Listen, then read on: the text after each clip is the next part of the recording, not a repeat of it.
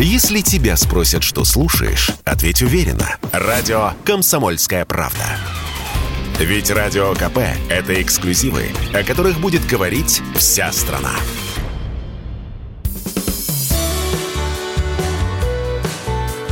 Строить и жить. Здравствуйте, друзья! Вы слушаете радио «Комсомольская правда». Это программа Сергея Колунова «Строить и жить». Да, добрый день. Да, и я, Юрий Кораблев, который будет э, помогать. А программа наша посвящена вопросам недвижимости, самым актуальным, самым интересным. Центробанк опустил ключевую ставку, и пошли ставки по ипотеке на снижение. Вот что оно даст, на самом деле, на ваш взгляд, в сфере недвижимости? Насколько это важное решение? Ну, вы знаете, на самом деле, за две недели тогда Центробанк э, опустил ставку ставку с 20 до 17, но на ипотеку пока это сильно-то не повлияло, потому что... Ну, начали уже опускать ставки, А ставки опустили, это... Мы сейчас говорим о ставках обычных, да, то есть, э, на мой взгляд, самая низкая ставка, по-моему, 16,9 у Сбера. Я, на самом деле, видел 12,5 обычную ставку, не льготную, у Дома РФ, но я пока не разобрался в ней, что это такое, я разберусь, потому что как-то она совсем низкая. Потому что 16,9 был Сбербанк, там потом ВТБ чуть повыше, ну, где-то так, они там 18-18% ставки. Поэтому, ну, все-таки, на мой взгляд, 17% ставки ставка для ипотеки, она очень высокая. Но какой есть плюс в ней? Хотя бы кому очень нужно, но все-таки он может это купить. Но я думаю еще, что все-таки основные все продажи будут, я думаю, 80% это будут по льготной ипотеке. Там достаточно понятные условия. Это и семейная ипотека, и сельхозипотека, и Дальний Восток. Кто там, кому же очень нужно жилье, ну, я не рекомендую, вернее, даже так не, не актив, не, вас не советую ехать в этот самый, э, на Дальний Восток. Ну, если жизнь, если работу там хорошую предложили, почему бы нет? Там а почему не рекомендуете? Мне кажется, там хорошо должно быть. 2% Брать, ипотека. как скажут. Слушай, да, так я про это и говорю, что 2% таких условий не было никогда в нашей стране. Поэтому, ну, если уже, если там предложат в, в работу, то квартиру там самые дешевые условия. Да, еще на этой неделе рост рубля. Все обещают, что укрепление потянет за собой снижение цен, например, на строительные материалы. Вот так ли это? Вы знаете, просто не все так быстро. Тенденция пошла. Мы уже видим, что понижается металл, мы видим, что э, понижается уже дерево. Есть определенные позиции, которые не понижаются, но мы ждем. Это, как мы в прошлый раз с вами говорили, а чугунины, радиаторы, не uh-huh. знаю, они стоят как чугунный мост просто. Я не понимаю, uh-huh. в чем дело. Но в любом случае рынок заставит. Сейчас рынок покупателя. Если рынок покупателя, это значит, что спрос гораздо меньше, нежели предложение. Поэтому в любом случае цены будут падать. Единственное, что мы наметили, заметили, что очень многие э, продавцы, э, особенно по металлу, они занимаются, скажем так, такой спекуляцией, как э, среднюю цену держат пониженную, а какую-то позицию у себя, которая наибольшим пользуется угу. спросом, просто убирают угу. из-за предложений и все. Люди начинают, создавая при этом ажиотажный спрос. И где-то потом она выбрасывается чуть позже по более высокой цене. Когда мы начинаем проверять средние цены, не средние цены понижаются, а вот отдельные из позиций прям выстреливают, иногда прямо в два раза. Вот за этим мы сейчас будем смотреть, и такие вещи пресекать и сигнализировать ФАС. Сергей, ну вот э, сейчас ситуация сложная, дефицит ликвидности, да, и некоторые застройщики начинают, э, ну, какие-то махинации с, со счетами скроу, да, вот в чем смысл схемы, какие риски для обычных граждан со счетами escrow? Сейчас вот э, многие на эту тему выступают, наш, мой коллега из комитета Госдумы по строительству ЖКХ, Якубовский, собственно, эту тему инициировал, да, но тема не новая абсолютно. Абсолютно не новая тема. А какие там схемы? Что там происходит? Да, очень простая. Просто это, это схема, а, когда застройщик, используя свою филированную компанию, угу. просто выкупает часть квадратных метров сам у себя и потом продает по уступке продажи про уступки существуют уже и год, и два, и три. Я не знаю, почему сейчас возбудили. То есть он таким теме. образом размораживает вот эти деньги, да, которые на escrow счете? Нет, он не размораживает эти деньги, он туда их не запускает. То есть, ну, смотрите, да, вот, допустим, стоимость 200 э, рублей за квадратный метр, да? Угу. Он продает сам себе за 100. Угу. Он может это позволить себе в начале стройки, потому угу. что когда уже в конце стройки, то это будет слишком заметно для проверяющих органов. Вызывает какие-то... Вызывает, ну, конечно. Ну, почему? Если... Все же мы смотрим средние продажи, да, если у тебя угу. все средние продажи по 200, а ты продаешь по 100, ну, явно ты... Ведь здесь самая проблема, что ты хочешь уйти от налогов. В этой схеме я, ну, как бы, я не вижу такого, что кто-то пытается уйти от налогов. Ну, понимаете, как вы продали по 100 сейчас в начале, да? И через какое-то время продали а, другому покупателю по переуступке, да, ну, уже частному лицу за 200. 100 рублей ваша, ваш, ваш, ваша прибыль. С вашей прибыли вы заплатили налог э, на прибыль. Угу. Но вы заплатили налог чуть раньше, нежели, собственно, вы заплатите его, когда будете сдавать этот дом. То есть, если говорить по налогообложению, никаких, собственно, здесь э, нарушений нет. Э, продажи по переуступке всегда были. А где, в чем есть риск? Риск в том, что ответственность по переуступке не несет застройщик, потому что вы, как дольщик, покупаете у другой компании или, там, у, или у физика, я не знаю, просто вопрос, кто покупает у застройщика, кто это аффилированное лицо. И если говорить о том, то есть ты заплатил 200 рублей, а, не дай бог, дом а, встал под банкротство, да, то тебе не будут возвращать 200 рублей, потому что возвращаются только прямые договора дольщик и застройщик. Угу. Поэтому к тебе вернутся только 100 максимум. А и вообще вернутся ли? Потому что идет возмещение только на перв, э, по первому договору. А еще там возникает вопрос, вернуться ли, потому что если а, по переуступке идет ООшка какая-то, да, юрлицо, угу. то по юрлицу тоже может быть еще там, он может попасть в, в конкурсную массу. Поэтому здесь единственное, и я уже это говорю и не первый год, и не потому, что сейчас господин Якубовский написал эту статью или заявление в прокуратуру. Не покупайте у, по переуступке. Покупайте у, у у первого лица, у застройщика, и все. И вы будете защищены законом 214. Все остальное, какие бы предлагали вам махинации, они связаны с тем, что вы где-то сэкономите. Но сэкономив на чем-то, увеличиваются ваши риски. Поэтому мое предложение и просьба все-таки, есть закон, действуйте по закону. Покупайте у застройщика непосредственно, и вы будете защищены 214 законом. А скажите, вот сейчас еще продают э, э, как долевое участие? Еще есть такие проекты на рынке? Или уже все только... По, все по долевому участию продается. 214 э, закон это закон о Не-не-не, я имею в виду без эскроу счетов. Вот. Есть, есть, это спецсчета. То есть а еще есть компании, которые успели получить разрешение на строительство, ну, тогда был. Тогда это, это было. как правильно называется? Без использования скроу-счетов? Или это спецсчета. То есть это у нас есть был, да, потому да. что был один, один год подготовительный до скроу-счетов, потому что все должны были подготовиться. И тогда были специализированные счета. Но специализированные счета, в отличие от скроу-счетов, деньги приходят на счет все-таки застройщика. И застройщик имеет право этими деньгами пользоваться. А вот если наш слушатель, э, человек идет, э, э, присмотрел себе дом, квартиру, а продают ее все-таки вот по этим спецсчетам, вы рекомендуете отказаться от такой покупки и не рисковать? Нет, потому что нет, в нынешние нет, времена все-таки это нет, опасно или нет? Нет, не опасно, потому что в любом случае э, все равно 214 закон распространяется и на участников такого долевого строительства, и все равно вы защищены им. Просто процедура может быть просто более долгой, и все. Но нет, нет, здесь не надо переживать. А, закон работает и на то, и на другое. Просто почему я говорю, а, в чем там внимание? Если у вас есть выбор между компанией, которая работает по escrow счетам или по спецсчетам, я бы все-таки отдал бы предпочтение в escrow счета, потому что там деньги находятся на escrow счетах они никуда не деваются. Угу. А там, где все-таки спецсчета, там деньгами распоряжается застройщик. И ну, жизнь всякая бывает. И здесь вдруг там у застройщика все будет очень плохо, и его придется банкротить. Потому что э, при спецсчетах программа, про процедура банкротства некоторая совершенно другая, нежели при эскроу счетах. Она гораздо дольше, она займет года два. Uh-huh. Если есть эскроу счета, процедура до года. Поэтому, ну вот здесь, и считайте, каждый должен смотреть по своим возможностям. Но я знаю, что по спецсчетам квадратный метр продается дешевле. Ну, потому что ну, вроде бы как так это обычная. менее защищенная схема. Вроде Больше бы рисков дешевле, меньше ну, рисков да. дороже. Это mm. обычно. Да. Поэтому здесь нужно взвешивать все риски. Вот мне лично, знаете, что интересно, Сергей? Да. Хочу с вами поделиться своими мыслями. А, в последнее время говорят очень много об импортозамещении. А, честно говоря, я вот не понимаю, а как мы будем строить дома, если у нас э, все лифты – это импортные производители? Ну, я с вами не соглашусь, как все лифты. У нас, может быть, там процентов 15 Серьезно?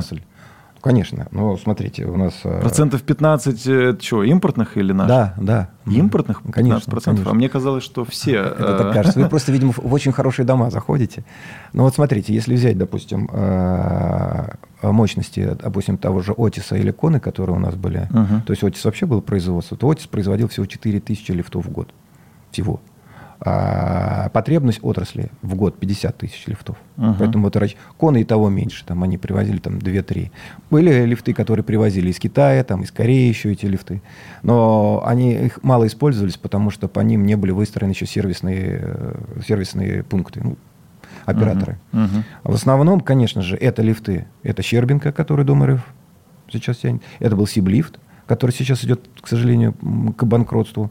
А, КМЗ, Карачаровский наш Подмосковье. Могилевские лифты. Это, наверное, самый большой производитель. Правда, это в Беларуси, но он больше всего поставляет на наш рынок. Там порядка там, 15-17 тысяч лифтов в год. Ну и плюс китайские лифты, которые также заходят. Турецкие лифты у нас также были. Ну, то есть не останемся мы, не, не будем не, не. ходить сейчас пешком сейчас, на сейчас 26 вот, допустим, да, этаж. Да, сейчас вот э, и Серпусский завод, э, я знаю, там нашлись инвесторы, которые, собственно, будут его э, приводить сейчас в, в чувство. Это будет, кстати, на мой взгляд, самый современный завод у нас в стране. Я думаю, что его мощность, как перед тем, перед закрытием, э, его мощности были порядка 7 тысяч лифтов э, в год, но я общался с, с главным инженером этого завода. Он сказал, что, в принципе, мощности предполагает порядка 12 тысяч лифтов в год. Поэтому, в принципе, закры, закрыть, закроются все э, наши потребности. Не надо переживать. А на всякие там бизнес-класс, премиум-класс, они будут также покупаться за рубежом. Сейчас просто выстраиваются новые логистические системы. И все. Ну, видимо, в обход э, через другие страны. О, Я да. предлагаю сейчас прерваться на рекламу. Я напомню, что у нас э, Сергей Колунов в студии, программа «Строить и жить». Здесь же Юрий Кораблев. Продолжим через пару минут. Радио «Комсомольская правда». Только проверенная информация.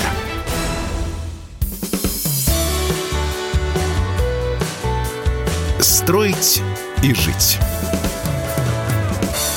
Еще раз здравствуйте, друзья. Вы слушаете радио «Комсомольская правда». Это программа Сергея Колунова «Строить и жить», депутат Госдумы. Я, ведущий Юрий Кораблев, помогаю вести эту программу. Сергей, предлагаю поговорить вот на какую тему, наверняка интересную для наших слушателей. А что выгодно в качестве инвестиций? Квартира, депозит или валюта? Вот сейчас это особенно актуально. Инфляция высокая, люди как-то пытаются защитить свои деньги как-то. Ну, если не заработать, то, по крайней мере, сохранить. Вот вы тут что можете посоветовать? Ну, давайте так. Как политик, я не советую покупать валюту.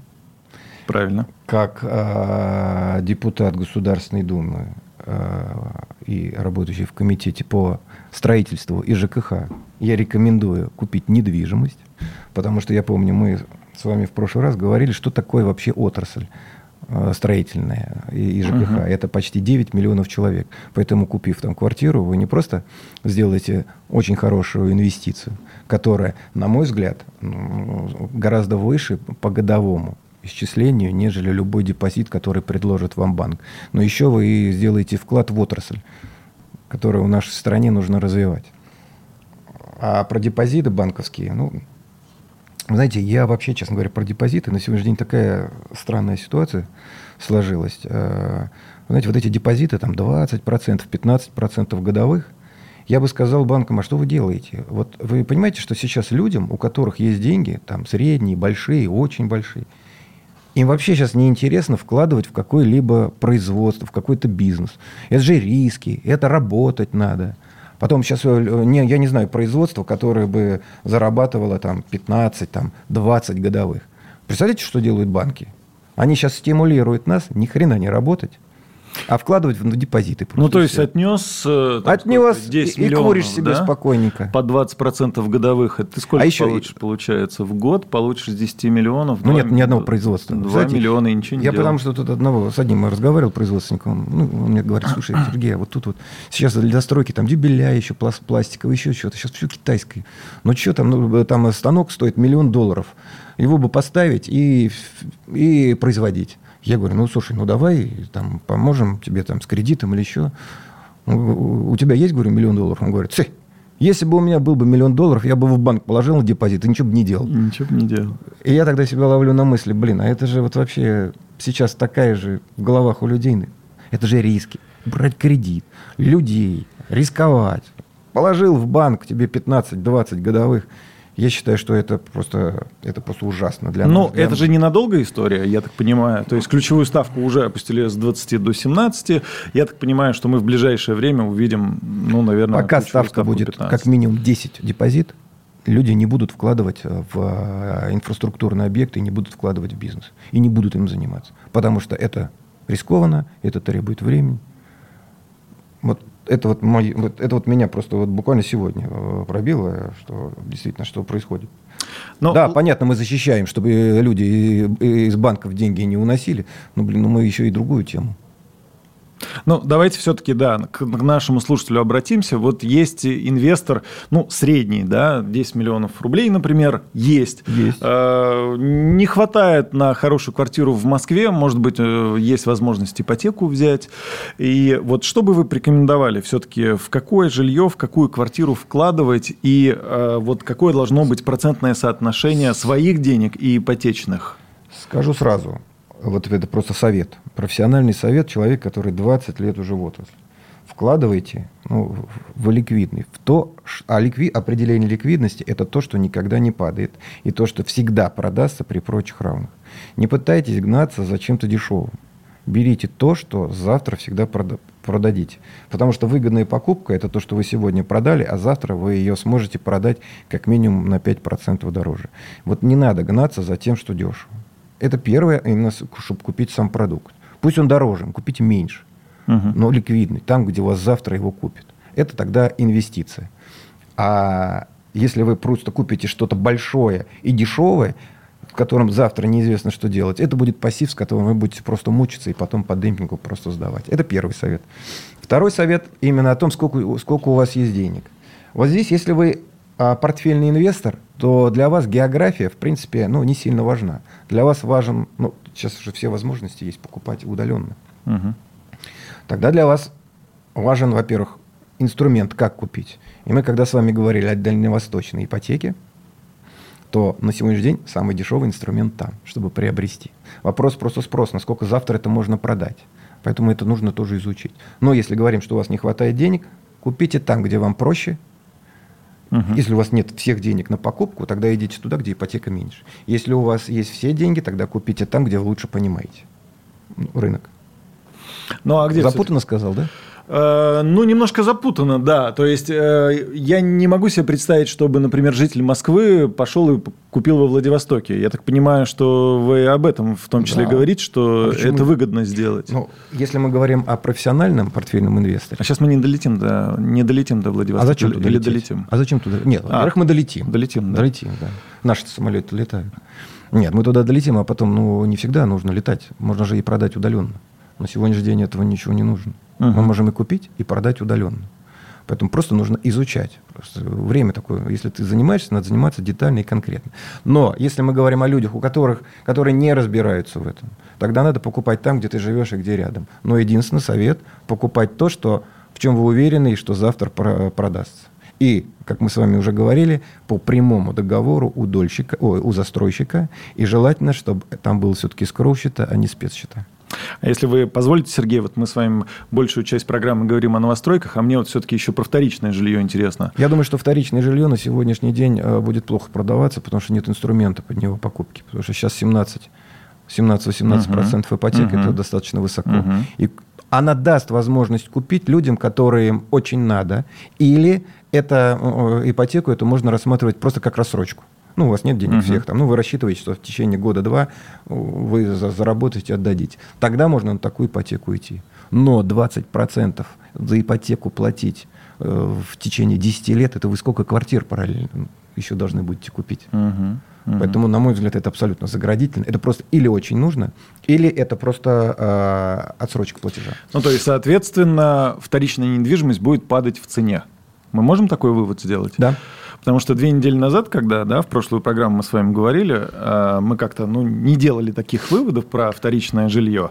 Вот сейчас две недели у нас прошло, мы уже так э, на ситуацию смотрим, наверное, другими глазами немножко, да, уже что-то более-менее uh-huh. понятно. То есть э, все наши квартиры, в которых мы живем, они подешевеют. Так? А, я думаю, да.